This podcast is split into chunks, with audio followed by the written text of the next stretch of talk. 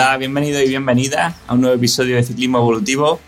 Hoy tengo frente a mí a cuatro nutricionistas de, máximo nivel y creo que vamos a hacer un episodio bastante interesante para el oyente.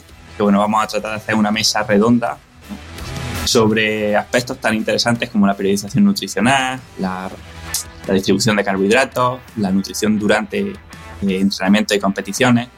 Así que bueno, lo primero, pues me gustaría daros las gracias a los cuatro por haber venido. Y si os parece, vamos a presentarnos pues, uno a uno, ¿no? Si queréis, empezamos por los dos que sois nuevos aquí, Raúl y Josema. Por ejemplo, Raúl, si puedes hacer una pequeña presentación para que sepan un poco quién eres. Sí, hola, buenas. Pues nada, encantado primero de la invitación, Manu, y, para mí también estar aquí, pues me, me gusta y, sobre todo aportar, ¿no? Como dice, mi, mi formación, bueno, siempre ha estado ligada al deporte y eso me llevó a estudiar ciencia del deporte en Granada. Era cuando competía a nivel sub-23, a nivel nacional. Y precisamente con la asignatura de fisiología bioquímica, que era lo que me gustaba, aparte de todo el tema de entrenamiento, pues me fui interesando y, y me puse a cursar un máster en nutrición humana y justo acababa de empezar la carrera de nutrición, entonces me puse a hacer también la diplomatura en nutrición al mismo tiempo, ya dejé de competir, como decía, con el tema de vatio y hubo dos más, ya sabía que no iba a llegar a ningún sitio, así que me empecé a, interesar por todo el tema de, la nutrición, la fisiología, bioquímica. Acabé allí, me salió una beca para ser doctorado en fisiología, me fui a Valencia, me especialicé en metabolismo, deporte, hormonas y envejecimiento, entonces pues bueno, ha sido todo un poco y desde entonces, pues asesoro tanto a nivel deportivo como dietético, como investigador y después ya como docente, a nivel, pues, tanto, como digo, de, a nivel amateur, a nivel profesional, a nivel de investigación, y es un poco lo que hago, pues, desde hace casi 20 años, ¿no? Entonces, eh, recientemente también he entrado de coordinador en un equipo profesional continental en España y, y bueno, es un poco lo que hago, ¿no? Dar clases, investigar y, asesorar en, las dos ramas, ¿no? En ciencia del deporte y en nutrición, siempre con la perspectiva más fisiológica o bioquímica. Bueno, veo que entonces ha estado también en la Universidad de Granada, como, yo. Sí, sí, estuve unos 7, 8 años y, bueno, por la beca me fui, pero si no, seguramente seguiría viviendo allí. Genial. Y Josema, ¿podrías presentarte a la oyente? Sí, claro. Eh, primero, gracias por la invitación, Manu. Eh, solo nos conocemos de redes sociales, pero bueno, enseguida que me, comentaste la posibilidad de hacer el, podcast, pues no dudé y, bueno, encantado de estar aquí con todos vosotros. Yo soy deportista, siempre he sido deportista, eh, amo el deporte por encima de, casi todas las cosas y esto fue lo que me llevó pues un poco a profundizar mis conocimientos, estudié dietética y nutrición Posteriormente hice un posgrado universitario de nutrición deportiva y realmente fue aquí cuando me di cuenta de que algo no funcionaba bien. Eh, primero en mi cuerpo y luego en cuerpos de gente que asesoraba o ayudaba, porque mm, aquí es cuando me di cuenta que las recomendaciones oficiales, según mi punto de vista, están un poco podridas. Yo sé que suena fuerte, pero bueno, al final yo lo, he experimentado conmigo mismo, lo he experimentado, como os digo, con gente a la que ayudaba y a la que realmente eh, no sé si es la palabra exacta, pero bueno, destrozaba un poco la salud. Eh, y fue a raíz de ahí cuando quizás estudié todavía más que en, las, en los temarios oficiales, eh, otros autores, etcétera, y cuando me, me, volqué, aprovechando también un poco los años estos de pandemia que desgraciada que tuvimos, pues bueno, al final más tiempo libre que tenías, pues lo dediqué a estudiar a otros autores y corrientes alternativas a lo que es la, utilización desmesurada y elevada, según mi punto de vista, de los carbohidratos para los deportistas, tanto profesionales como, como aficionados, como en general la gente del día a día. ¿no? Entonces, bueno, pues eh, a, raíz de mi divulgación en las redes sociales fue cuando me veía un poco más a conocer y actualmente, pues bueno, pues ayudo a deportistas profesionales, aficionados o incluso gente con patologías de sedentaria, ¿no? que no se dedican al deporte en sí. Y bueno, pues esa es un poco mi, mi, visión de todo esto, que bueno, ya me iréis conociendo, algunos me conoceréis, algunos seguramente no estáis eh, a favor de mis conceptos, o otros sí, o bueno, un poco, pero bueno, para eso estamos, para hablar un poco entre todos, charlar y, al final Eh, siempre digo que eh, es bueno escuchar tanto corrientes que te, estés a favor como en contra, porque al final siempre se aprende, ¿no? Y, y entre todos es como la riqueza y el conocimiento se va, se va generando. Entonces eso. Sí, sí. Bueno, pues ya ha abierto la veda, Josema, así que genial. Como Ainhoa y Ángel han estado ya en el podcast, si, si mm, lo veis bien, creo que podemos empezar un poco a, a ver cómo veis vosotros este tema de la periodización nutricional o cómo lo aplicáis en vuestros deportistas y de paso en, vuestra intervención, pues si queréis presentar un poco también brevemente para recordarle a los oyentes un poco. Si, si os parece, por ejemplo, Ainhoa, ¿quieres empezar tú? Vale. Bueno, pues lo primero, eh, igual que Josema, pues darte las gracias por la invitación al podcast y, pues súper contenta de además compartirlo con, más gente eh, y, con más compañeros de la profesión. Em, eh, para presentarme brevemente, bueno, pues eh, yo soy Ainhoa Prieto, estudié dietética y nutrición y en Pamplona y luego me fui a Inglaterra a estudiar el máster de nutrición deportiva en la Liverpool John Moores. Y luego después de, esa formación, digamos, he ido teniendo diferentes experiencias a, nivel deportivo, en deporte profesional, he estado trabajando en fútbol, en baloncesto, eh, en el ciclismo, eh, con esquí también, esquí alpino, y, ahora vuelvo a estar en equipo ciclista, en el Tudor Pro Cycling Team eh, de Suiza. Y y eso, entonces he tocado como diferentes deportes con diferentes demandas fisiológicas, lo primero, diferentes demandas eh, a nivel de logística también, de, a nivel de competición y de entrenamientos y diferente cultura deportiva. Entonces, pues es un poco tocar como diferentes áreas, ¿no? Dentro de lo que es el deporte. Eh, en cuanto a la periodización nutricional, eh, para mí, ¿qué es?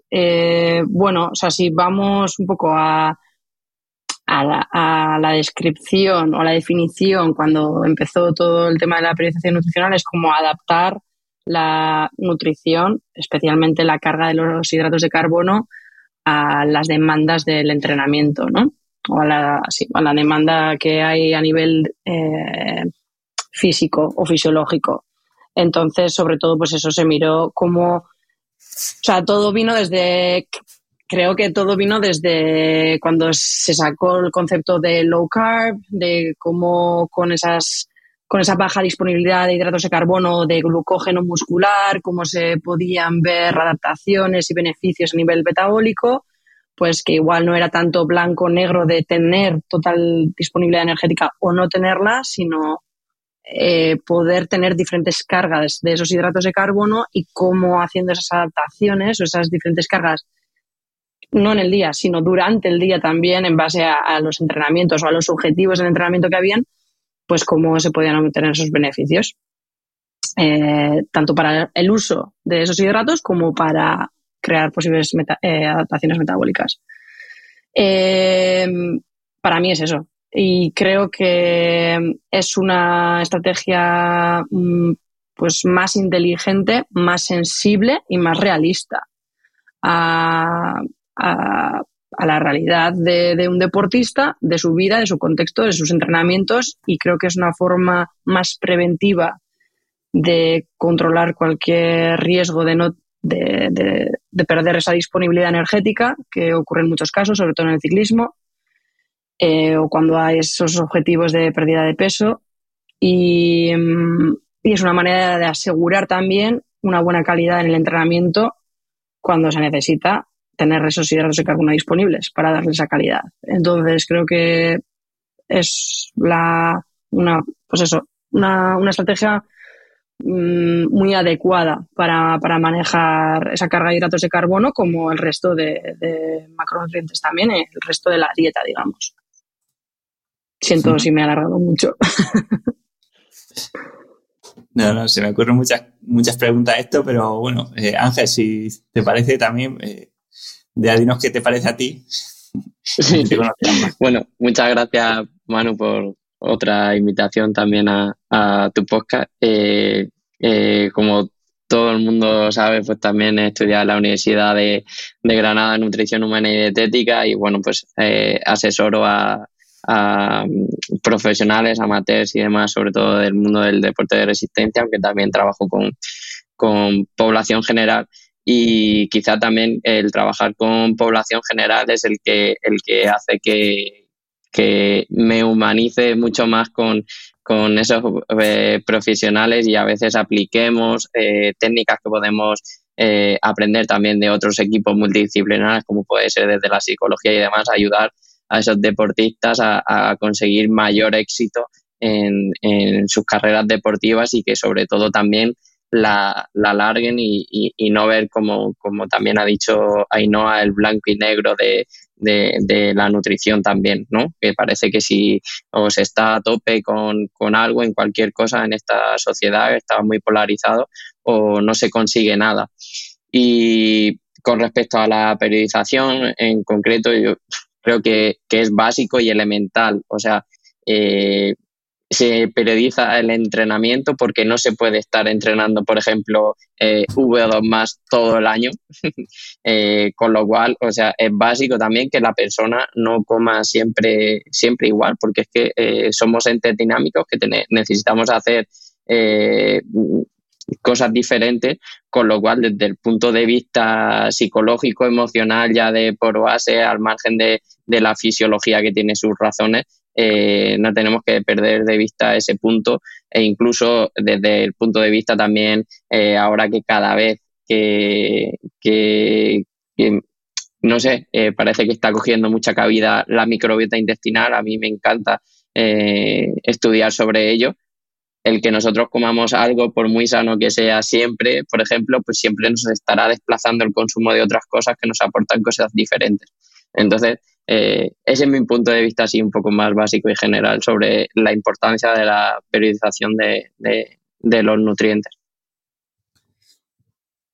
Vale, eh, no sé ya si quién quiere lanzarse o si queréis abrimos ya eh, un poco el debate, pero bueno, creo que dentro de la periodización podemos distinguir dos partes, o sea, lo que serían los días intensos, donde vamos a estimular y donde supongo que hablaremos de, de qué vamos a, meter, ¿no? Y seguramente, bueno, predominen más los carbohidratos, pero, por ejemplo, una pregunta que, se me ocurre y que veo que muchas veces no tengo clara cuando, se habla de periodización es, cuando hacemos los días suaves de días de descanso, días ligeros, o sea, ¿sois partidarios también de que haya días que sean bajos en hidratos de carbono o todos los días serían más o menos altos, lo que pasa que unos serían muy altos y otros serían, digamos, moderados. O sea, no sé si entender lo que quiero decir y, bueno, a ver quién se, quién se lanza. Yo sí, a ver, yo como habéis dicho y ha comentado Ángel también, ¿no? Y, bueno, ahí no y tal. Eh, mi punto de vista presente con la periodización va, va por eso, ¿no? Los días suaves son suaves, los días fuertes tienen que salir fuertes. Eh, yo siempre digo que en entrenamiento, y sobre todo cuando se busca rendimiento, tiene que salir el entreno, ¿no? Eh, obviamente después puede haber fallo de programación del entreno, pero eh, lo primero es cumplir el entreno y, que no sea por una mala alimentación. Y mala me refiero precisamente a, no ser capaz de sostener esa intensidad o duración. Entonces, cuando es suave, yo sí soy partidario de, de bajar los hidratos, pero sobre todo teniendo en cuenta pues ciertos aspectos, ¿no? Como son la recuperación, si se dobla, se tripla, se hacen sesiones al día siguiente o también según el estado un poco de fatiga en, el sentido de periodización de las cargas, ¿no? Entonces ahí es cuando juega las típicas ¿no? recomendaciones que decimos más a nivel teórico de, de 4 gramos, de 1 a 4, hasta 8, hasta 12 y tal, todo esto que se dice a nivel teórico, pues muy personalizado. Entonces sí puede estar tocando cantidades relativamente bajas, pero ya digo, dependiendo de muchos otros factores. Bueno, pues desde mi punto de vista sí. Eh, lógico, eh, como ya hemos dicho, hay que priorizar. Eh, con lo cual, días bajos, pues siempre y cuando tengamos el contexto del momento en el que se está moviendo el deportista, eh, de dónde viene y, hacia dónde vamos, por supuesto. Entonces, el que, el que se haya también una mm, una restricción mucho más fuerte o, menor también va a depender de la, de la tolerancia de, del atleta, cómo, cómo, lo va a llevar. Y luego también hay que tener en cuenta, pues, eh, lógicamente, que tampoco hay que comprometer para nada la, la recuperación desde, desde, el punto de vista del estrés, sea independientemente la fase que sea de la, de la temporada y que luego también hay que jugar mucho con el tema de, del intraentrenamiento, aunque sea, por ejemplo, una, un entrenamiento suave, que estemos en pretemporada y tal, si el volumen es eh, elevado, quizá haya que cuidar también ese, ese intraentrenamiento y, ahí es cuando a lo mejor eh, nos salimos un poco del, de la periodización, digamos, como tal, muy, muy agresiva, que es lo que, que es lo que más vende, que parece que si no eh, dejamos los, los, los, hidratos al cero no, no se está haciendo eh, la periodización, cuando lo que se está viendo lógicamente, y por tolerancia y mantenimiento, es que eh, el deportista, aunque eh, reduzcamos la, las cantidades de, hidratos de carbono, pues tienen que estar algo disponible para, como bien ha dicho Raúl, poder sacar el entreno, aunque sea de baja intensidad, porque eh, mm, hemos visto también que, aunque se den vías principales como son las oxidativas a través de los lípidos, el sustrato energético también de los hidratos de carbono se, está todavía presente y con, y con gran intensidad. ¿Qué opinas, Josema? ¿O Ainhoa? Bueno, yo, yo, a ver, estoy totalmente de acuerdo en la priorización. Lo que pasa es que yo eh, parto de la base de la, bueno, supongo que conoceréis el término, de la cetoadaptación del deportista. ¿Esto qué, qué quiere decir? Eh, nosotros cuando nacemos, nacemos eh, flexibles metabólicamente al 100%, cetoadaptados, ¿no? O sea, somos capaces de rendir eh, hasta que nos, estropean con las recomendaciones oficiales el, nuestro sistema metabólico, ¿no? Somos capaces de rendir tanto a tope, tanto si consumimos grasas sin, con cero carbohidratos, en ayunas o con carbohidratos. Somos capaces de utilizar todos los sustratos al 100%. ¿Qué pasa? Que cuando nosotros em, empezamos a alimentarnos, como nos dicen, cinco veces al día, etcétera, eh, 60% eh, de, de, la dieta debe ser eh, compuesta de carbohidratos. Eh, para entrenar necesitas azúcar o glucosa o usa bueno, sí, para reponer tus depósitos de glucógeno necesitas hidratos de carbono sí o sí. Al final el cuerpo es sabio y mm, utiliza el azúcar o la glucosa exógena que le damos y no necesita descomponer grasa para obtener energía, no necesita eh, realizar resíntesis de glucógeno a, través de, otros, de otros sustratos que no sean los propios hidratos de carbono y se vuelve cómodo, ¿no? Entonces, perdemos eh, quizás perdemos esa adaptación que yo no digo que un ciclista que, consuma muchísimo carbohidrato sea, eh, no, no, oxide grasa, ¿no? Eso es, falso, ¿no? Y, de hecho lo, lo, consigue hacer a tasas muy, muy elevadas pero siempre con aportes de glucosa eh, exógena, siempre. O sea, es decir, no es capaz de rendir únicamente eh, en ayunas. O sea, cuando, una un deportista no es capaz de rendir al menos dos horas sin eh, estar totalmente en ayunas, sin haber hecho ninguna carga previa el día de antes, es un deportista que no está adaptado. Entonces, yo cuando trabajo con deportistas, lo primero que hago es recuperar esa flexibilidad innata metabólica y posteriormente, obviamente, soy el primero que utiliza, yo por ejemplo, yo compito, ¿no? sin ir más lejos, el sábado estuve corriendo en Tafalla porque yo, tengo 40 años recién cumplidos y compito en, en máster. Ya sabéis que en máster se va rápido, ¿no? Entonces, bueno, pues yo estuve en Tafalla, corrí la carrera y, no, no seguí nada. Utilizo los hidratos de carbono, obviamente, me tomé un gel en toda la carrera, ¿no? Pero es que antiguamente, cuando yo seguía las recomendaciones oficiales, me tomaba a lo mejor tres o cuatro geles, que es lo que muchos eh, deportistas, pues que veo por ahí que lo hacen, ¿no? Entonces, eh, ser capaz de rendir igual o más con tan solo un gel eh, respecto a, usarlo con una carga de dos días antes, viniendo haciendo una carga de dos días antes, y además meter tres, cuatro, cinco geles durante la carrera, ahí hay algo que se nos escapa, ¿no? Es decir, ¿cómo pues, es posible que una persona rinda igual o más con tan solo un gel a que lo haga con, tanta, tanta cantidad con hidrato de carbono con los perjuicios que ello conlleva? metabólicos, etcétera. Yo veo muchos deportistas que, que, contactan conmigo, ¿no? Pues que tienen parámetros como hemoglobina glicosilada disparada, tienen insulina en ayunas disparada, tienen la glucosa por encima de 110, con lo cual es mm, tipo ya prediabetes. O sea, es decir, eh, todas estas circunstancias, lo que yo hago es con ellos es trabajar la flexibilidad metabólica para que sean capaces de priorizar, como decís vosotros, los carbohidratos cuando sean necesarios para reponer el glucógeno durante una etapa larga, durante una carrera. Pero eh, la clave está en la sensibilidad. La sensibilidad a la insulina, sensibilidad al carbohidrato. Es decir, que con menos dosis de carbohidrato consigamos mejores efectos. Y esto es importante y, de ahí baso mi, método de trabajo, ¿no? como decimos vosotros, la priorización es importante, pero recalcando el, tema de la sensibilidad y de las cantidades, ¿no? Para no llegar a unas cantidades enfermizas. Entonces, este es mi punto de vista. Eh, Ainhoa. Vale, eh, pues volviendo a la pregunta de eso, ¿no? En día suave de entreno, si tenemos que ir más bajos, o sea, para mí sería no, no que solo, o sea, no que la carga de hidratos de carbono, o sea, priorización, eh, sea para el día, o sea, entreno bajo o corto de baja intensidad, todo el día ya es bajo en hidratos de carbono.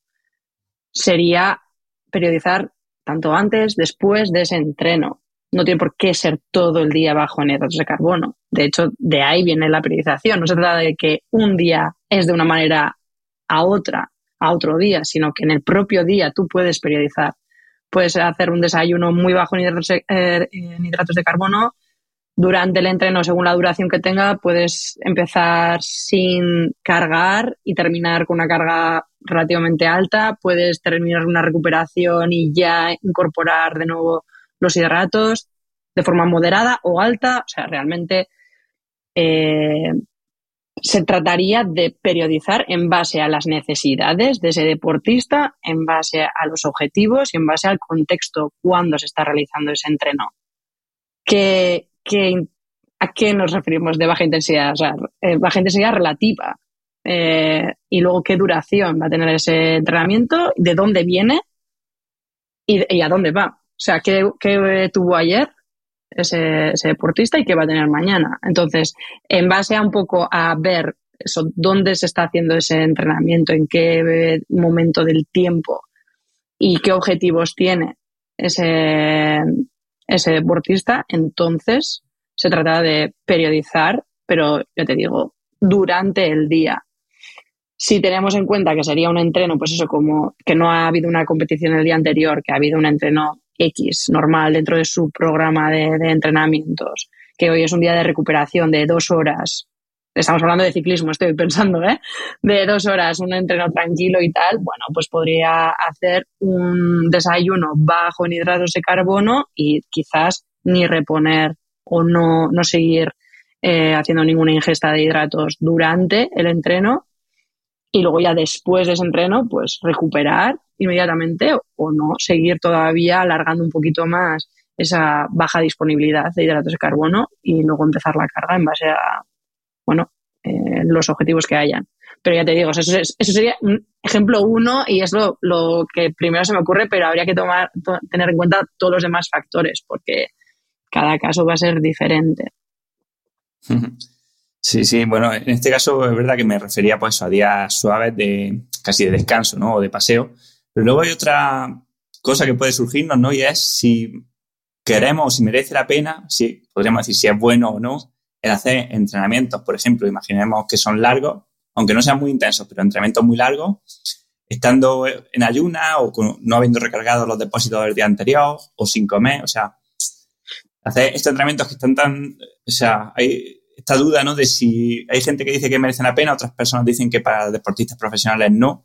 Yo, sinceramente, creo que puede tener sentido, ¿no? Para niveles, por lo menos, en etapas de formación, ¿no? Está claro que si no hacemos, al, final la genética solo se expresa si, si, damos las condiciones para que se exprese, ¿no? Y si una persona que a lo mejor nunca se ha, nunca se ha visto en esta situación de tener un estrés metabólico tan alto, de tener que tirar con grasas, quizás no, no consiga esas, esas adaptaciones, ¿no? Que, que luego le pueden servir aunque luego meta más hidratos el, día de la carrera, ¿no? Entonces, yo no sé cómo lo veis vosotros. Eh, en este aspecto, ¿no? En si, si merece la pena hacer estos entrenamientos, pues eso, eh, de vez en cuando, no digo siempre, pero de vez en cuando, largos y, vacíos de glucógeno.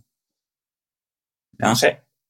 A ver, yo pienso que todas las respuestas que, que, vayamos a lanzar siempre, eh, creo que estarán mis compañeros de acuerdo, que siempre serán depende. Siempre será depende, ¿no? Pero eh, lo que tenemos que tener también eh, claro es que eh, flexibilidad metabólica eh, no significa solo oxidar carbohidratos, es ser eficientes oxidando todas las sustancias de nuestro organismo de las que podemos sintetizar energía, ¿vale?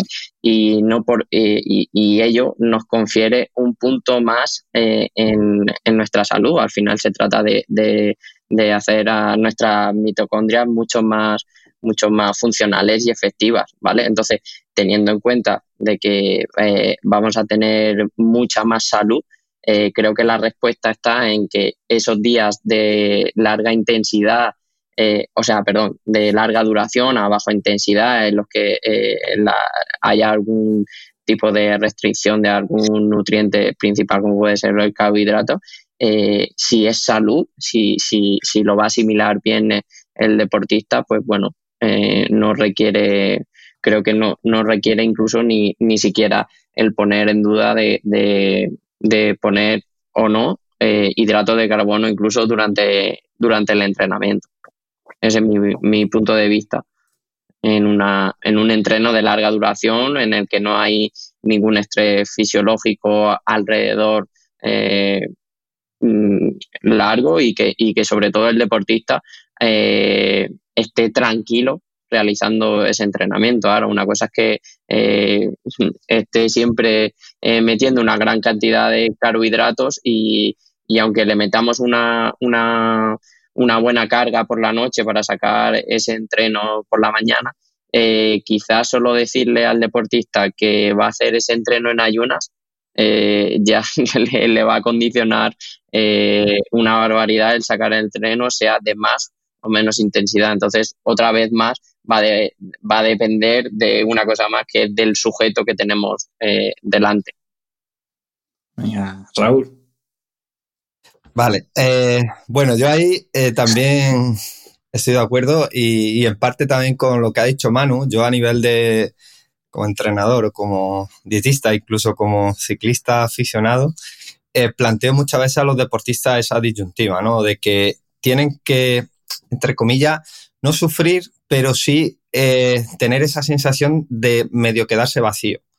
Es decir, porque eso después en competición pasa. Y me refiero a competición, pero trasladémoslo a, a salud, a recreativo, ¿no? Hay gente que sale ni con agua, ni con nada de comida y se pega, pues, las salidas que se pegan.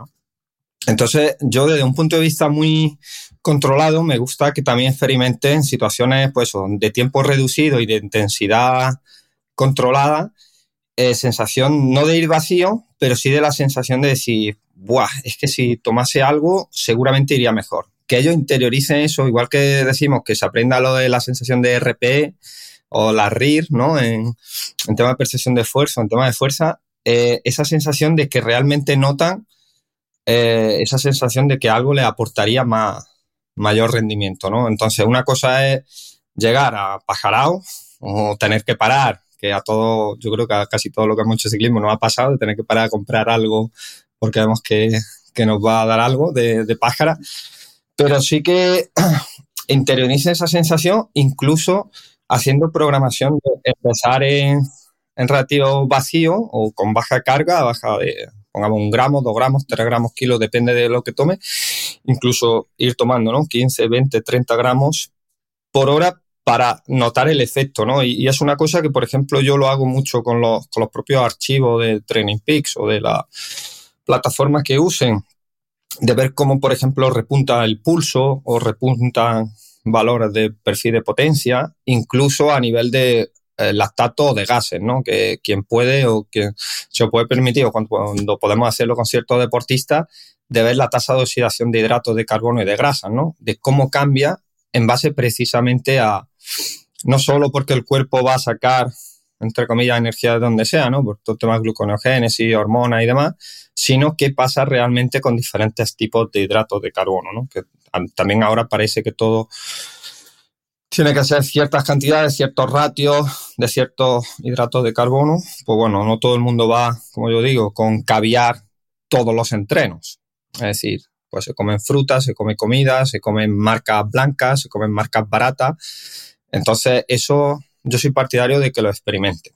Eh, después otra cosa es, como decía antes, periodizar para sacar ciertos entrenos, como han dicho Ángel y Ainhoa, ¿no? Se periodiza en base a muchas cosas durante el día, no solo el entreno. O como se hacen ciertos estudios, a lo mejor como decía José Mano, de cetoadaptación. Pues cetoadaptación a lo mejor necesita buscar X semanas o X días y X número de N para que sea significativamente, eh, estadísticamente significativo, ¿no? Entonces, eso yo creo que anula y eso en la realidad no se da. Nadie se tira eh, ni, ni, blanco y negro. Es decir, hay muchas escalas de grises, ¿no? y bueno. Yo creo que, como decía Manu, yo creo que hay que probar ciertas cosas, pero con mucho control. José, más dale. A ver, yo mm, estoy de acuerdo en parte, ¿no? O sea, es decir, yo eh, lo que ha planteado Manu de salir a entrenar, eh, bueno, yo siempre salgo en ayunas, tenga VO2, tenga lo que tenga, me tomo un café y arreo. Eh, y los deportistas cuando prueban eso, o sea, realmente rinden mejor. Otra cosa es que a lo mejor tengas un entrenamiento que es cuatro horas con puertos intensos y estés donde obviamente el depósito de glucógeno tiene, es limitado y la, y la resíntesis, si no metemos nada de combustible, pues obviamente se ve comprometida, ¿no? Y a la larga el rendimiento también se va a ver comprometido. Bien, partiendo de la base de que esos entrenamientos largos e intensos deben ir acompañados de algo de hidrato de carbono, que es lo, de donde nuestro cuerpo más fácil obtiene una reposición de glucógeno, eh, cuando no hay intensidad, yo no veo necesario nada más que tomar agua y electrolitos, únicamente, ¿no? Eh, pero claro, es como, como decía, no sé si era Ángel, em, todo depende de la persona. Es decir, si una persona viene de, comer arroz hasta cuando baja al banco a sacar dinero y tú la pones a entrenar cuatro horas, aunque sea muy suave, sin comer nada, pues obviamente le va a dar una pájara y va a tener una hipoglucemia y pues no va a poder seguir con el entrenamiento. Entonces, claro, ahí todo lleva un proceso y ahí tienes que conocer al deportista, ver su estado metabólico, ver cómo está entrenando y cómo está comiendo y pautarle en función, ¿no? Eh, para mí, eh, dejar claro que para mí una pájara es, eh, no puede darse en un sujeto un deportista sano. Es decir, una hipoglucemia como tal por el entrenamiento solo ocurre cuando un metabolismo eh, no, es, no es eficiente. O sea, es decir, cuando hay una enfermedad metabólica más o menos grave. Una persona que, que sea saludable no debe tener una pájara, que el, rendimiento debe estar limitado por, las propias, por la propia, fatiga, no por la, falta de glucosa, de glucosa exógena. El ser humano tiene mecanismos de sobra para producir energía. Que no puede producir, eh, si tú puedes subir el primer puerto a 300 vatios y al cabo de la segunda hora no has comido nada, obviamente eh, la propia fatiga te va a limitar y lo vas a tener que subir a 240 vatios. Pero de ahí a tener que pararte en una gasolinera comprarte una chocolatina va un abismo. Entonces yo eh, lo concibo, no concibo una pájara. O sea, yo, yo, he tenido pájaras muchísimas cuando obviamente seguía las recomendaciones que os he dicho, ¿no? Las que estudié. Pero a partir de que estudié, como os digo, otros autores, empecé a, practicar una alimentación sana basada en el diseño humano, pues dejé automáticamente de, no he vuelto a tener una, hipoglucemia nunca en mi vida. Y los deportistas a los que llevo, pues bueno, pues en el periodo de acetoadaptación, pues obviamente sufren estas hipoglucemias, pero una vez se, vuelven a acetoadaptar y son flexibles, dejan de tener estas, estas hipoglucemias. Bueno, que era a ver, por, por añadir algo más. Eh, a ver, para mí va a depender un poco, es que aquí estamos hablando igual también de diferentes deportistas, no tiene nada que ver un ciclista amateur a un ciclista profesional. A las intensidades relativas que puede sostener cada uno de ellos, los objetivos que tienen, eh, la capacidad o el nivel de entrenamiento que tienen y su propia capacidad eh, a nivel metabólica, fisiológica, o sea, al final yo me he encontrado con ciclistas de con diferentes mm, experiencias, eh, con diferentes niveles también de rendimiento y, realizando diferentes prácticas a lo largo de, su trayectoria. Eh, y ni una es mejor que la otra. Al final hay que buscar lo que le funciona a cada uno.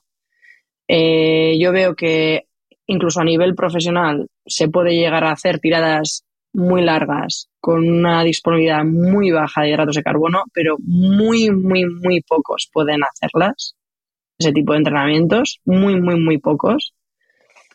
Y en cambio creo que es eh, mucho más seguro, aunque sea eso, una tirada larga eh, de baja intensidad, que haya una, una disponibilidad energética para que se le dé la calidad al entrenamiento, para que el volumen de entrenamiento sea consistente eh, a lo largo de la temporada y durante muchas temporadas. Y creo que al final esas adaptaciones que se están buscando con esa baja disponibilidad de hidratos de carbono realmente se van a dar igualmente. Esas, todas esas adaptaciones simplemente pudiendo cumplir ese entrenamiento, pudiéndole dar calidad y pudiendo acumular eh, una buena cantidad de entrenamiento. Entonces creo que para pues ciclistas más jóvenes eh, y, no tan jóvenes tal vez, pero que no tengan esa capacidad realmente para, para, poder tirar durante horas sin hidratos de carbono disponibles. Eh, creo que es una forma, o sea, si lo hacen, es una forma de poner en riesgo ese entrenamiento, de no sentirse bien, de obviamente pues eh, afectar a su, a su sistema inmunológico, hormonal, bla, bla, bla, a la larga. Y, y que además no van a poder dar los resultados a ese entrenamiento que deberían de, que deberían de dar. Entonces creo que es una forma mucho más segura el, mira, esto es solo para algunos, mejor eh, me llevo el alimento que necesito y le doy la calidad a, ese entrenamiento y lo voy acumulando a lo largo del tiempo y así se va a dar eh, esa mejora eh, del rendimiento. Esa es mi opinión. Sí, eh, a lo que ha dicho Ainhoa, eh, sí que me gustaría añadir que es que eh, no, tenemos muchas veces en cuenta de que lo principal de todo es el capital del barco siempre tiene que ser el entrenamiento. No podemos perder de vista que la nutrición muchas veces, aunque seas nutricionista, simplemente es un poco el sostén de, de ese entrenamiento. Entonces, por querer conseguir unas adaptaciones maravillosas eh, nutricionalmente, comprometer eh, ese entrenamiento o esa carga o, el contexto que tiene ese deportista, creo que es un grave error. Darle a la, a la, a la nutrición la, mayor, la, la maravilla que pueda conseguir con, poner el cuerpo al, un poco con ese estrés añadido, porque realmente eh, el beneficio eh, se va a conseguir si, si consigue encadenar eh, esos entrenamientos, sean de más o menos intensidad, pero también de, no ponerse enfermo, como bien ha dicho Innoa, sin comprometer ese, ese tema inmunológico. Eh, yo un poco, eh, eh, ahora ya para, para, los tres compañeros, pues bueno, algunas cosillas me han notado aquí. Precisamente, no sé si José me ha comentado lo de la pájara, por lo que yo había dicho, pero precisamente a eso me refiero en el sentido de comprometer el rendimiento, ¿no? Una cosa es que te dé hipoglucemia, pero las pájaras yo siempre digo que, a colación a lo que han dicho ahora y no hay y Ángel, ¿no? para mí y a mí me pasa que mucha gente, muchos deportistas o compañeros me conocen como dietista, pero yo, como digo, yo vengo de deporte y lo he dicho antes y creo que, como se dice, ¿no? El king es el entreno, es la actividad física y la nutrición no debe ser un limitante, ni tampoco va a ser una solución mágica, como, como se suele decir, ¿no? Eh, nos, nos llaman de druida o nos dicen panoramis por, por temas de suplementos, comida y no hacemos magia, es decir, no puede hipotecar como me pasa a mí en el mundillo del triatlón, ¿no? Eh, que una carrera, una competición, una prueba la echas por tierra por la mala distribución de la energía. Y a eso me refiero con las pájaras. Las pájaras y se ven profesionales y se ven aficionados sobre todo porque no se conocen. Eh, una mala distribución de esfuerzo. Es decir, el tema de los vatios, como ha dicho antes José, si en un puerto va a 300 vatios y el siguiente lo tienes que hacer a 240, el que te tengas que parar a comprar algo, precisamente lo que denota dos cosas. Uno, que has distribuido mal los esfuerzos, sobre todo en el primer puerto. Y dos, ni ibas bien cargado ni previamente ni el durante. Entonces, como he dicho antes también, no, lo que estás comprometiendo ya es no solo ese entreno, que ya no lo saca, sino lo siguiente. En lo siguiente me refiero o a estado de salud o el entreno, o sea, al final lo que busca el deportista mejorar, ¿no? Y en ese sentido, vuelvo yo siempre a retomar eh, el punto de vista de que el entreno el objetivo es lo que debe guiar eh, la alimentación o la suplementación. ¿Cómo se haga?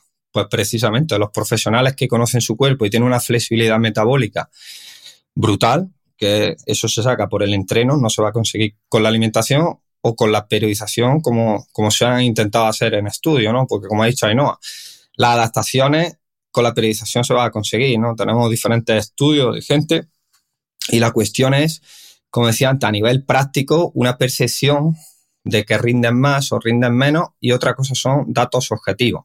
Y yo para datos objetivos siempre digo lo más fácil. Vete a una prueba de esfuerzo, un analizador de gases y mide la, oxidación en gramos minutos si ha mejorado a una determinada potencia o a un determinado momento de la zona de perfil de potencia. Ahí vas a ver si realmente tu adaptación o tu eficiencia ha mejorado en según qué zona, ¿no? Y esto lo vemos hoy día con todos los estudios que están saliendo de fatigabilidad o repetibilidad, etcétera, ¿no? Entonces, el que tú seas capaz de desarrollar una potencia, un trabajo mecánico de X kilojulios y eso lo consiga, como yo digo, con agua o con 150 gramos de hidrato de carbono, es lo que te va a decir dónde estás y hacia dónde quieres ir. ¿no? Yo no estoy de acuerdo en, lo que planteas, Raúl, de, que la flexibilidad metabólica únicamente se, consiga entrenando. O sea, es decir, yo, para mí el componente de la alimentación es mucho más importante que el propio entrenamiento. Y te pongo un ejemplo. Em, dime un deportista que esté acostumbrado a comer todos los días carbohidratos, ya sea para entrenar suave, moderado que intenso, ponle a hacer una prueba de FTP eh, en ayunas y me dice los vatios que saca con el mismo entrenamiento, pero después, eh, otro día distinto, lo hace con una carga de hidratos. A que no lo iguala. El de ayunas con el, con el de Me está preguntando que si no lo iguala. Claro que no. Por lo que tú dices, está adaptado o necesario eh, la ingesta previa de hidrato de carbono. Las cargas con las que lo realiza no tienen nada que ver. De hecho, eso, si has visto los estudios, no puedes hacer una prueba con diferentes cargas de hidrato de carbono que no va a rendir igual.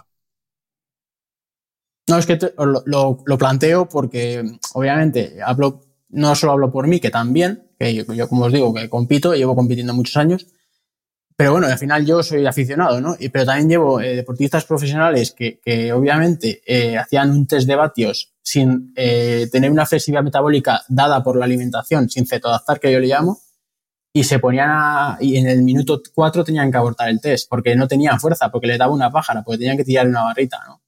En cambio, cuando hacían el test con su carga eh, habitual de... Sí, ahora te escuchamos. Decía que cuando hacían, luego repetían el test, cuando repetían el test con carbohidratos, eh, sí que lo hacían bien.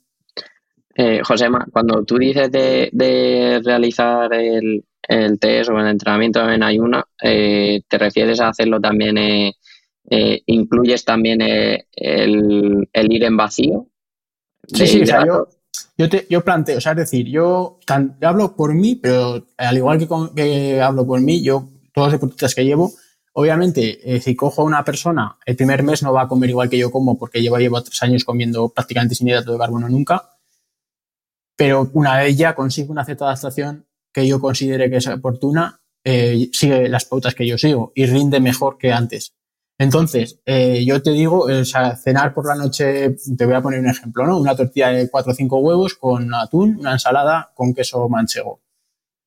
Eh, esa cena y después haces un test y haces los mismos vatios o mejores que cuando eh, cenabas el noche de antes de 120 gramos de arroz y dos piezas de fruta. Mm. O sea, sí, sí, o sea, yo no me invento nada, ¿eh? O sea, estos son, son datos reales.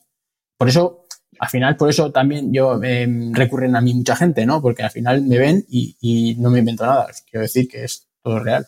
Y después de, de Josema, de practicar eh, eso, eh, luego has probado con tus deportistas entonces eh, repetir ese test y meterlo con carbohidratos y, y, qué ocurrió.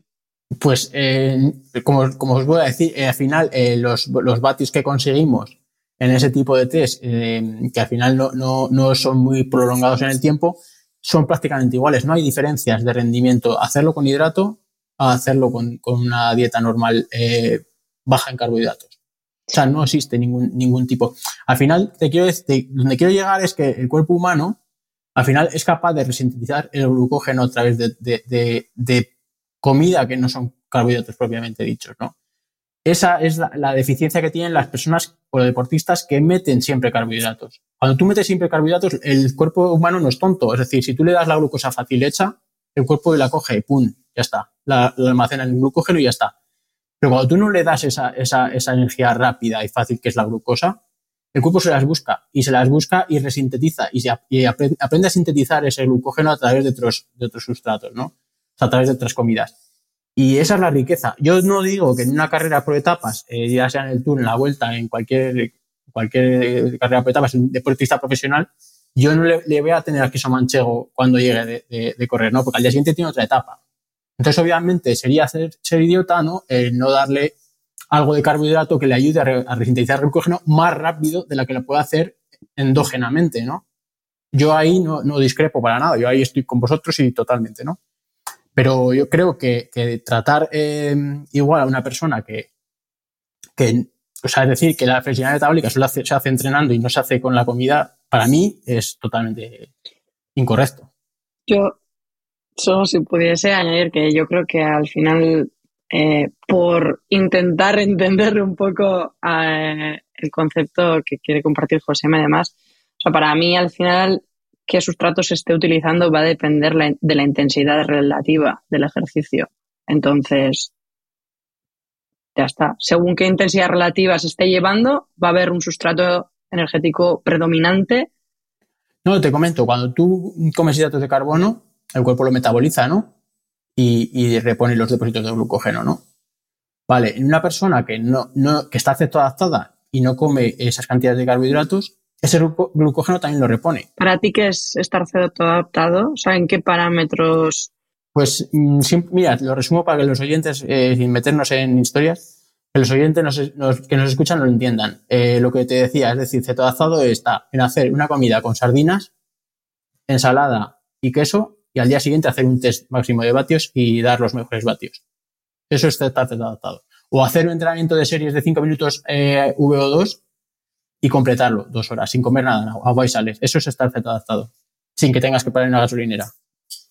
No, al final, realmente para hacer test de, para saber qué uso se está dando de sustratos, realmente es lo que estaba comentando antes Raúl, son hacer test a intensidades relativas de X, hacer una progresión, eh, analizar gases, medir lactato en sangre, medir glucosa en sangre también si se quiere, y desde ahí poder interpretar qué nivel de adaptación hay de esa persona. Le puedes llamar cetoadaptación, le puedes llamar más carbodependiente, le puedes llamar como quieras, realmente saber eh, qué capacidad tiene esa persona a, su a intensidades relativas determinadas, qué, qué, uso de sustratos está, se está dando y con eso interpretar cómo de adaptado puede estar o cómo de bien entrenado puede estar qué capacidad tiene de uso de, hidratos y cómo se puede sostener eso en el tiempo a intensidades mayores o al revés, eh, las grasas, hasta qué intensidad relativa se están dando el uso y con eso cómo se puede adaptar después del entrenamiento, porque es lo que hablaba Raúl, de que, bueno, al final, o sea, bueno, Raúl y Ángel también, que al final la nutrición es una respuesta o es una acción que damos después del entrenamiento, después de entender la fisiología y es para realmente todo este tipo de, de, test se realizan para entender cómo está ese deportista a nivel fisiológico, a nivel metabólico, a nivel deportivo, para poder adaptar de nuevo los entrenamientos de cara a los objetivos que se estén dando. Y ahí es cuando de nuevo entra la nutrición y podemos crear todas las adaptaciones, priorizaciones y demás. Ese es mi punto de vista.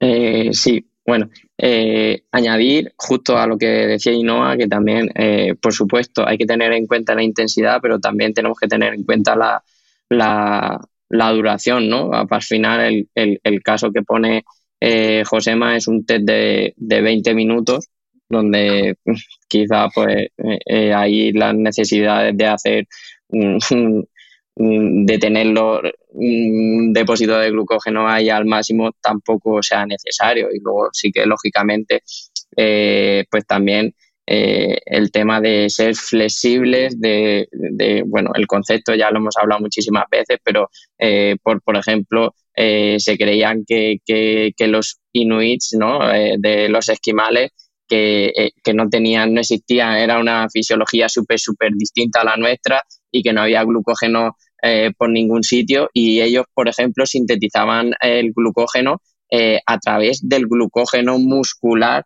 de la proteína, pero eh, utilizaban ese glucógeno. Pero igual que hacían eso, tampoco conozco ningún Inuit campeón del mundo de, de, Ironman ni que haya ganado ningún Tour de Francia con respecto a, la flexibilidad metabólica, digamos. Raúl. Sí, eh, bueno, perdonad que se me ha cortado y me he perdido, no sé, la respuesta de, de José en lo que estaba diciendo yo, me habéis podido oír. Pero bueno, ahí estoy precisamente eh, con lo que ha dicho ahora Ángel. Es decir, un FTP a una persona que está acostumbrada a rendir con hidrato de carbono, pues el famoso P20 o P60 es que eso se puede relativamente enmascarar, como a un P5, ¿no? Como ha dicho él ahora. Eh, precisamente, como ha comentado también Ainhoa, el que tú vayas a baja intensidad, lo que tienes que ver es el sustrato cómo predomina y cómo cambia, ¿no? Entonces, esa flexibilidad metabólica no es que tú rindas mucho con grasa, cuando sabemos que a más de un gramo minuto no vas a oxidar ni en fat max, ni por debajo ni por encima, aunque esté desplazada hacia la derecha. Y los hidratos de carbono igual si nos ponemos a mirar PFK y otras cosas, pues vamos a ver que, está completamente desorbitado. Entonces, esa flexibilidad metabólica, a lo que me refería es precisamente eso, ¿no? El hecho de rendir y sobre todo, pues si te vas a pruebas de ultra trail, de ultradistancia y tal, eh, se está viendo incluso, como digo yo ahora, cuando eh, los maratonianos están corriendo a 80 gramos la hora o más, pues depende, ¿no? Como de dónde venía, como han dicho antes los compañeros, de dónde venía y hacia dónde van, ¿no? Entonces, eh, mi pregunta ahí también era la que has comentado antes, Ángel. ¿Qué pasa con esas personas que están set adaptadas y le dan más carbohidratos? Eh, yo creo que la mayoría, como ha dicho Ainhoa, hay muy poquitos que consiguen rendir y ahí tenemos los ejemplos de Daniel Pleus, precisamente en, en Ironman, etcétera, cómo rinden siendo low carb y cuánto rinde a nivel, a nivel global y sobre todo comprometer tanto rendimiento como otras cuestiones, ¿no? Bueno, eh, creo que no sé si se habrá escuchado bien la última respuesta de Raúl, porque parece que se, la, que se ha congelado, pero sí que quizá lo que saco de en claro de, lo que decís es que, que quizá para rendimiento puro, o sea, en una carrera de 3-4 horas, sí que es necesario que haya, que haya altos depósitos de glucógeno, ¿no? Mientras que a lo mejor en un entrenamiento puntual, o sea, no nos importa vaciarnos o llegar, pues salir sin hidratos, porque nos pueden hacer mejorar ¿no? esta, esta flexibilidad metabólica o la capacidad de oxidar más, más hidratos de carbono de la grasa, ¿no?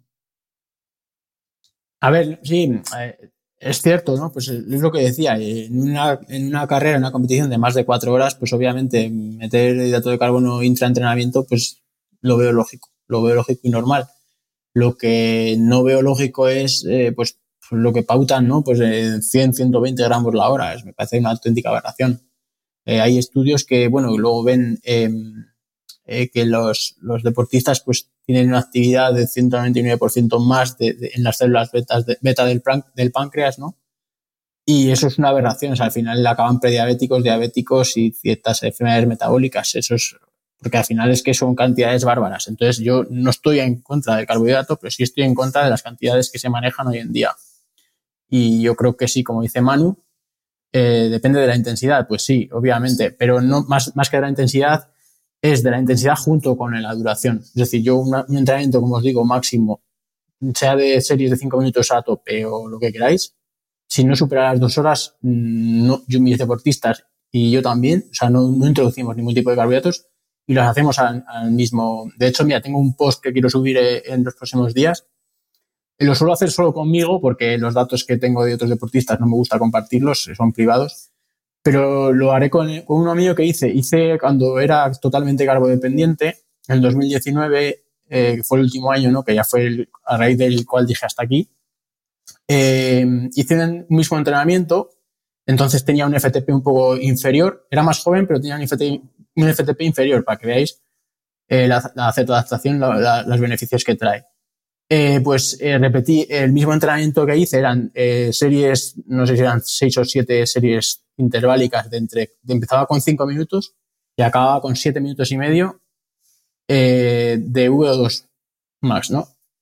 Y, y con, con, recuperaciones escasas. Lo, lo, hice 10 vatios más, con cuatro años más de edad, menos entrenamiento, porque al final tengo mucho más trabajo, y con un peso similar. Es decir, eh, y sin comer nada. La otra vez fue desayunando, os podéis imaginar, y con dos o tres geles durante, ¿no? Eh, pues eso, eh, lo repetí eh, esta vez. Eh, ya llevaba dos años o dos años y pico sin comer prácticamente carbohidratos. Y como os digo, lo hice con 10 vatios, 10 vatios por encima de, de NP respecto al 2019 y lo subiré próximamente. Y es que me encuentro con todos los deportistas a los que acabo llevando a mi terreno, ¿no? Que se pues confían en mí, al final tienen fe.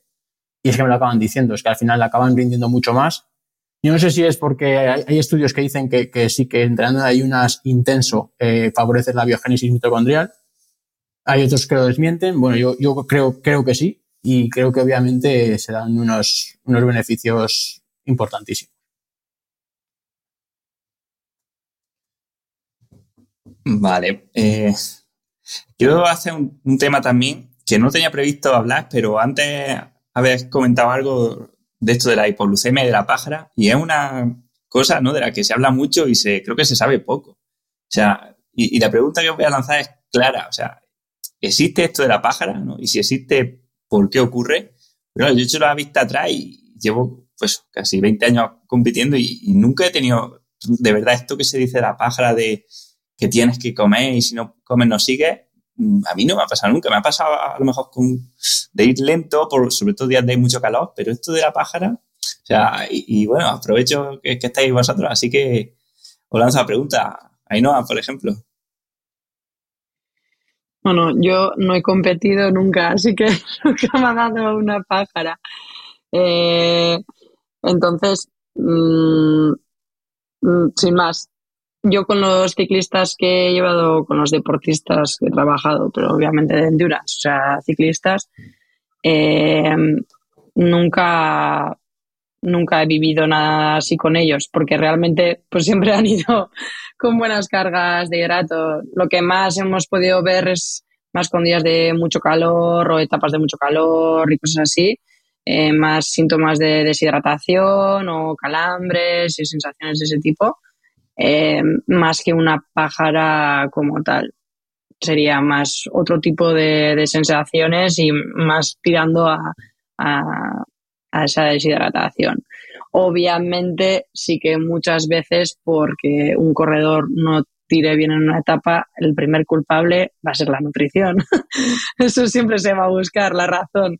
Porque no ha comido bien, porque no está comiendo bien. Entonces, eh, sí, siempre se tira por ahí, ¿no? Vale, no tira, pues es porque no hay esa energía disponible, pero realmente luego hablando con el corredor y viendo las ingestas que ha hecho durante, ¿eh?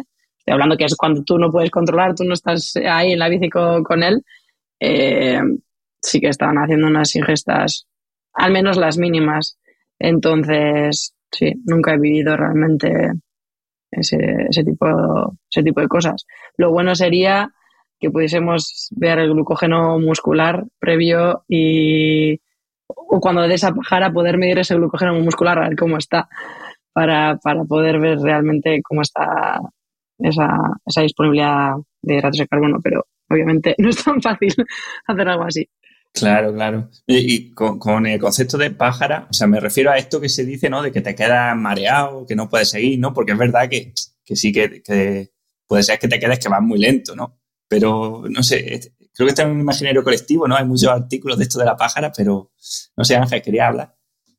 Sí, bueno, que eh, añadir eh, que, bueno, aparte de la, disponibilidad de, los depósitos de glucógeno, la velocidad que se han que se han vaciado y cómo hemos ido haciendo el aporte durante, durante la carrera o el entrenamiento, eh, yo creo que simplemente es que, mm, la, la, glucemia baja en exceso, pero que luego realmente eh, lo que ocurre es porque nuestro depósito de glucógeno se ha vaciado mucho y, realmente ya eh, como tenemos que bajar la intensidad porque estamos utilizando otro tipo de sustratos que no es el, el, más rápido que, que en este caso serían los hidratos de carbono, porque aún teniendo esa pájara eh, después de haber eh, tenido una depresión de los depósitos de glucógeno, si nosotros metemos algo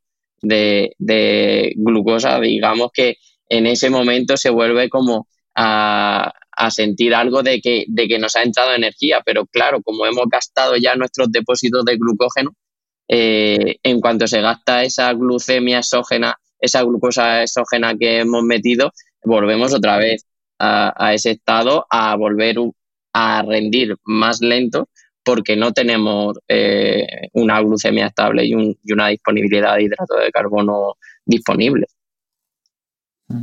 ¿Sema? Sí, yo eh, totalmente de acuerdo con Ángel en ese sentido, pero añadir que, eso sucede y a mí me ha sucedido, como os digo, yo a mí me ha, pasado, pues cuando empecé en toda este, esta aventura que me metí, ¿no? Pues yo dije, bueno, pues yo soy muy radical a veces, ¿no? Lo reconozco quizás, eh, no sé si por, suerte o por desgracia, ¿no? Pues me ha ido bien o mal, como me ha ido, pero bueno, yo soy así.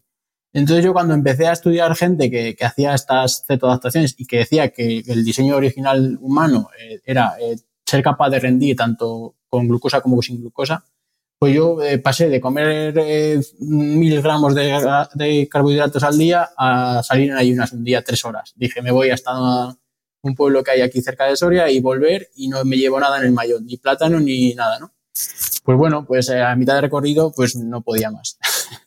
me dio la típica paja de tener que parar y que, vamos, que no tenía nada, ni dinero, no me llevé ni dinero ni nada, porque como soy así de burro, y llegué a casa mareado y que no, prácticamente en una nube, ¿no? Entonces dije, pues obviamente esto es, esto es una pájara, ¿no? Y, a mucha gente le ha pasado, pero esto no me ha vuelto a pasar ni, ni, puede volver a pasar a una persona que sea sana.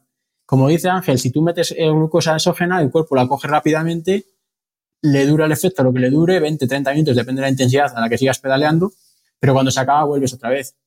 Y este es el problema de que el organismo no sabe utilizar la, la energía de la grasa, o sea, no sabe tampoco convertir no sabe utilizar las cetonas, no, no, está cetoadaptado, no sabe. Es, la, célula, para que la gente lo entienda, eh, lo que decía antes, eh, la, glucosa es muy fácil cogerla si viene de fuera, porque ya te lo dan el trabajo hecho, pero es difícil descomponerla y obtenerla de la grasa y utilizar cetonas si no estás acostumbrado a ello. Eh, tengo un estudio reciente que mm, con tan solo 31 días de, en, 10, en 10 atletas eh, la oxidación de grasas tras una dieta baja en, carbohidratos y alta en grasas, eh, el punto de, máxima oxidación de grasas era el 86,5 del VO2. En cambio, en, la, misma, en el mismo experimento, en el mismo estudio, con atletas con dietas altas en carbohidratos, ese punto máximo de oxidación de grasas tan solo era el 69% del VO2. O sea, fijaros eh, hasta dónde llega la, oxidación de grasas en ciclistas cetoadaptados en tan solo un mes, hasta el 86,5% del, VO2. Eso es un, punto importantísimo respecto a la gente que está consumiendo siempre glucosa.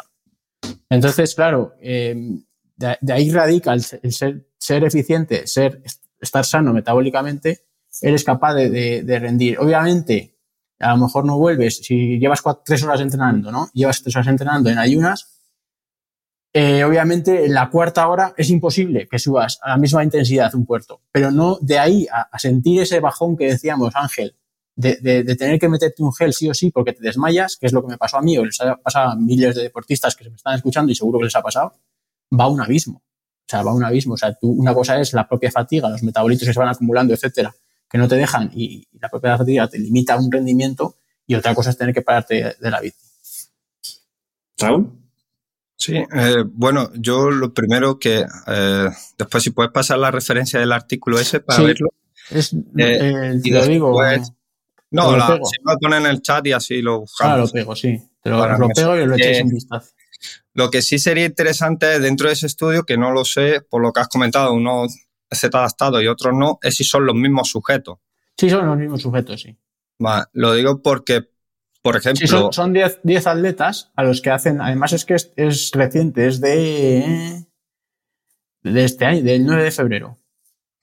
De Domi, D'Agostino.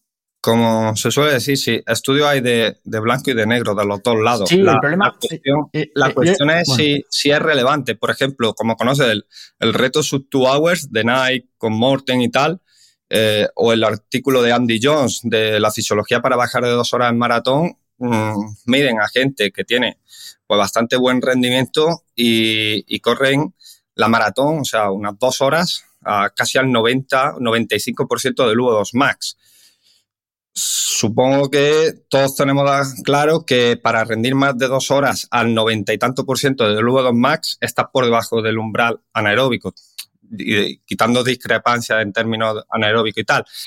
Eh, entonces, si nos vamos a ese tipo o nos vamos, por ejemplo, a, tipo Killian Jornet, que sabemos su V2 más, sabemos su umbral anaeróbico, a cuánto está, y la cantidad de esfuerzos que hace en hora, pues volvemos a lo mismo, ¿no? La predominancia de un sustrato o de otro, y como decías tú ahora y decía Ángel, ¿no? Yo a los deportistas se lo digo, no puedes ir a base de cerillos, que son los geles, y, y pretender que eso se mantenga en el tiempo, porque eso es encender un cerillo, te da luz, pero no te calienta.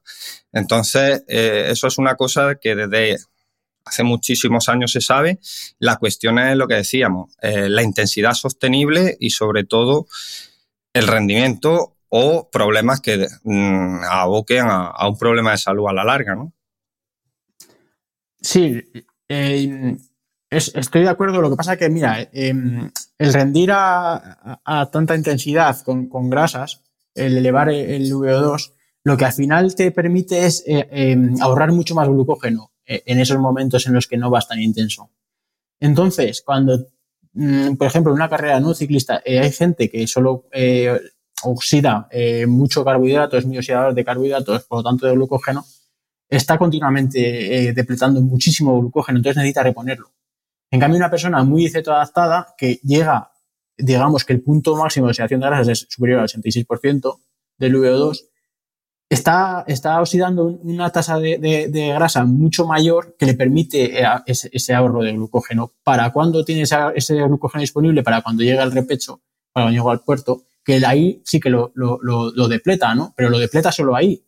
Antes ha estado consumiendo eh, grasa y cetonas, que esto le permite, lo como digo, el ahorro de glucógeno. Por lo tanto, yo no digo que en un sprint o, o subiendo un puerto o cuando atacas y mantienes el ataque, no vayas a, seguir usando el salchichón, ¿no? Pero, pero sí que es cierto que ese salchichón eh, que has utilizado, la comida de humano que yo le llamo, que has utilizado antes, es la que te permite adaptarte correctamente y estar oxidando una mayor cantidad de grasa durante la carrera en, zonas donde no tocas esas intensidades máximas, que hay muchas, sobre todo en ciclismo, ¿no? pero, precisamente el que oxiden más grasa no quiere decir que eh, la cantidad de hidrato de carbono, que sí es verdad que estás ahorrando parte del glucógeno, disminuya, porque al final es un factor limitante en gramos. Es decir, eh, como tú has dicho antes, a través de ciertos restos mm, proteicos, de resto de grasa, puedes obtener parte de glucosa o restos glucosados, gluconogénesis, como lo quieras llamar. La cuestión es si eso te aporta la suficiente cantidad y a la velocidad que lo necesita. Por ejemplo, tú lo has dicho, si vas a realizar un sprint, no pasa nada, pero si tú tienes que mantener una potencia submáxima de X, eso al final son kilojulios. Los kilojulios van a venir o de grasa, o de aeróbico de hidrato, o de anaeróbico de hidrato, o de fosfágeno. La cuestión es si tienes suficiente. Entonces, eso es a lo que me refiero con la, con la intensidad sostenible, sea una prueba de una hora o de 250 kilómetros. Esa es la clave. Y ahí es donde vamos a esa adaptación. Yo aquí, eh, desde hace unos años, y, es una cosa que está saliendo constantemente, el otro día me llegó un tuit también, eh, yo siempre refiero el blog de Alex Cousen con el tema precisamente de gente que está adaptada al uso o dependiente al uso de hidrato de carbono, de grasas o precisamente a esas kilocalorías minuto que vienen de uno u otro sustrato. Entonces, es lo que decía al principio.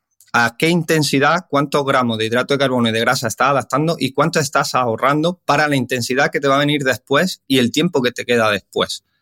Y eso es una cosa, como decía antes, con el tema de los kilojulios, los vatios, lo podemos saber. La cuestión es que no sea subjetivo, como tú has dicho. Yo es que noto o es que yo lo tengo comprobado. Vale, a eso me refiero. Compruébalo en datos de vatios, en datos de gramos minutos. Y cuando eso está, como hemos dicho antes, hay gente que lo consigue, lo decía Ainhoa, y los conocemos todos, ¿no? Como te decía antes, yo no rindo un FTP o una prueba de tres horas si no tomo cierta cantidad.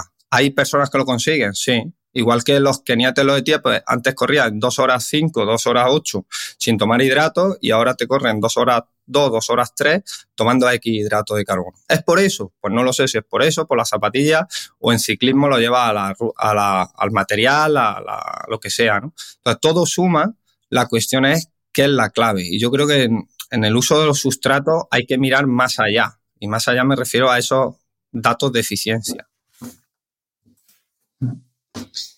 Bueno, veo que ya estáis un poco nerviosos porque se, nos pasa un poco de la hora, como siempre. Así que si queréis hacemos como una ronda final, ¿no? Que cada uno dé su visión un poco de... O, su conclusión, ¿no? Como suelen hacer otros podcasts, ¿no? Pues un minuto, minuto y medio y que cada uno nos dé su mensaje para, para llevar para los, para los oyentes, fundamentalmente. Ángel.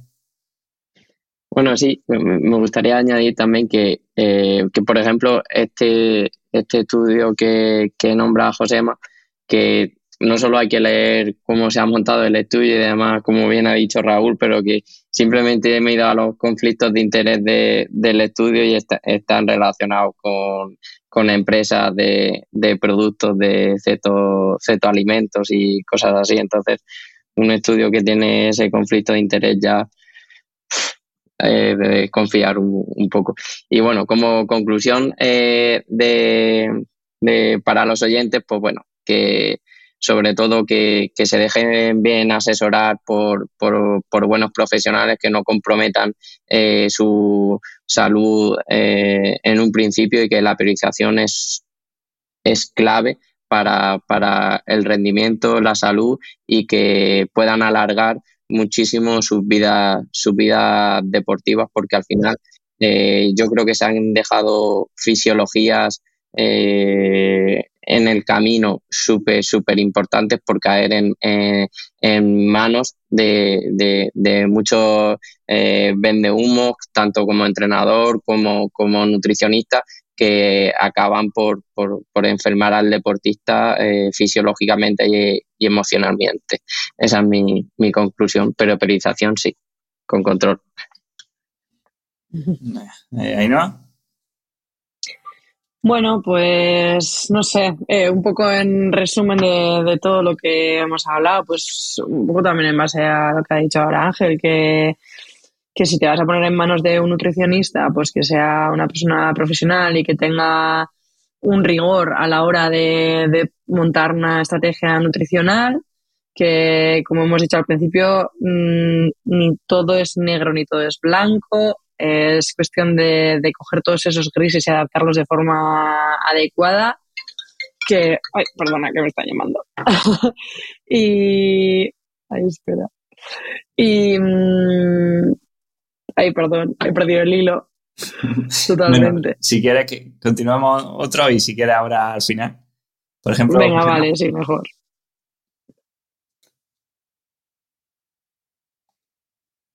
¿Josema? Ah, vale. No, que que estaba pensaba que iba a ir Raúl, nada. Yo simplemente decir que no soy reacio nunca al carbohidrato, como os digo siempre, y es que mucha gente me acusa de decir, este, o me ven carreras, eh, voy en el pelotón y me saco un gel a veces y me dicen, oye, macho, ¿tú qué haces tomando, geles? Tú no dices siempre que vas en contra del carbohidrato. Digo, no, yo no voy en contra del carbohidrato, voy en contra de la cantidad de carbohidrato. O sea, yo lo primero que pongo por encima de, por encima de la mesa es la salud.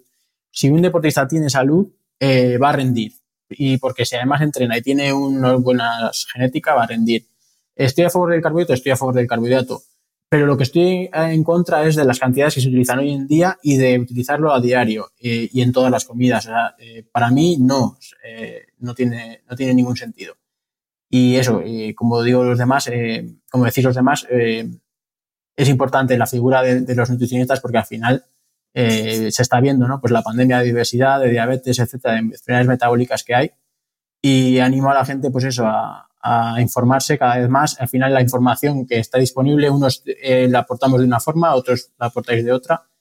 Todo al final yo creo que enriquece un poco a las personas, ¿no? Y tener la información encima de la mesa permite decidir lo que, lo que tú puedes hacer o lo que la persona puede hacer en función de sus objetivos, su contexto o su, directamente su salud, ¿no? Una, no va a comer igual una persona que, que es deportista de alto nivel que una persona que va a la oficina a las 8 de la mañana, ¿no? Y con eso quería dejar todo resumido. Y respecto al conflicto de intereses que me decías, ahora que me acuerdo, Ángel, eh, simplemente decirte, eh, solo dos autores declararon eh, que tener algo de conflicto de intereses. Uno, ella, uno, era, uno era por la venta de libros, precisamente es por ser asesor de, de, de, uso de, de, o sea, de libros de, bajo, de nutrición baja en carbohidratos. Es decir, es como si me dices a mí que que yo tengo conflicto de intereses porque defiendo este, este método de alimentación y no tengo ningún conflicto de interés de nada. Y el otro era porque vendía o era copropietario de una, de una empresa de, de, de cetonas exógenas. O sea, que en el estudio que hay un montón de autores, solo dos tienen conflicto de intereses y uno de ellos es simplemente porque ha hecho libros eh, de, dietas bajas en carbohidratos, nada más.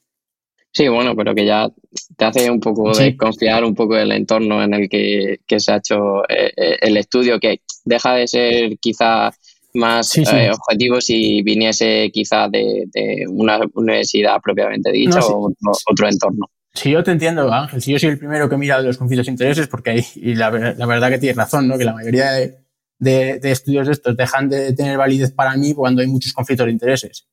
Pero sí, como el de Maurten y su tecnología, ¿no? o sea, que, que, tanto para un sitio como para otro, ¿no? Estoy totalmente de acuerdo. Lo que pasa es que, claro, hoy en día las, las, las formaciones oficiales en nutrición deportiva también están basadas en, en, en comparar gente que, que sin, sin cetadaptar, ¿no? Que la ponen a, a entrenar eh, comiendo, eh, sin, en ayunas sin haber hecho una cetadaptación previa y la comparan con gente que comiendo en carbohidratos. Entonces esos estudios también están un poco sesgados, ¿no? Entonces, bueno, eh, a lo que, para no desviarnos la atención, ya doy, doy el paso a Raúl. Sí, vamos a dejar un poco esto al lado, ¿no? Porque al final siempre hay intereses y ego intereses, ¿no? Que son los intereses que no se dicen, pero del ego de que una persona que lleva investigando toda la vida algo y diciendo algo, le cuesta mucho cambiar, ¿no? Que eso, esos son ego intereses, ¿no?